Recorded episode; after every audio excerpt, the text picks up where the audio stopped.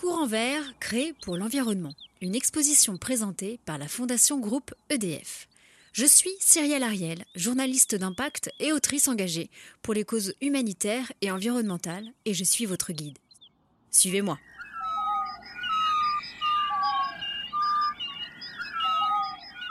Avertir, agir, rêver avec l'urgence environnementale, l'artiste est lanceur d'alerte. Il agit pour un combat écologique et il offre son art comme un chemin possible vers une autre réalité. Trois thématiques pour 25 artistes français et internationaux, tous résolument engagés à affronter les défis que pose l'Anthropocène. L'Anthropocène, c'est ce moment où les activités humaines perturbent en profondeur les processus naturels, imposent à l'humanité de nouveaux comportements, un rapport à l'environnement, une culture et des mentalités à refondre.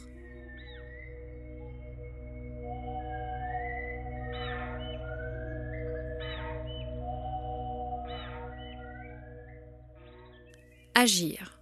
Couturier Lafargue, Solar Igloo. Couturier Lafargue est un duo d'artistes franco-canadiens engagés.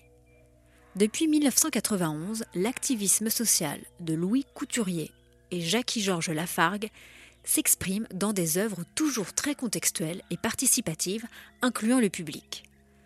À l'intersection des arts plastiques, des arts appliqués et de l'innovation technologique, la démarche artistique du collectif est de porter un regard sur les choix de société passées et actuelles et sur leurs impacts environnementaux.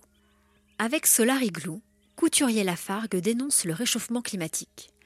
En collaboration avec l'Institut de l'énergie Trottier de Polytechnique Montréal et l'Université de Montréal, le collectif lance en 2019 le projet d'un banc public d'un nouveau genre cet igloo solaire qui permet de faire du froid avec du chaud et d'en faire profiter tout le monde.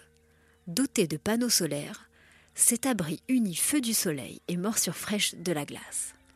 Un appel au respect de notre grande maison à tous, la planète Terre.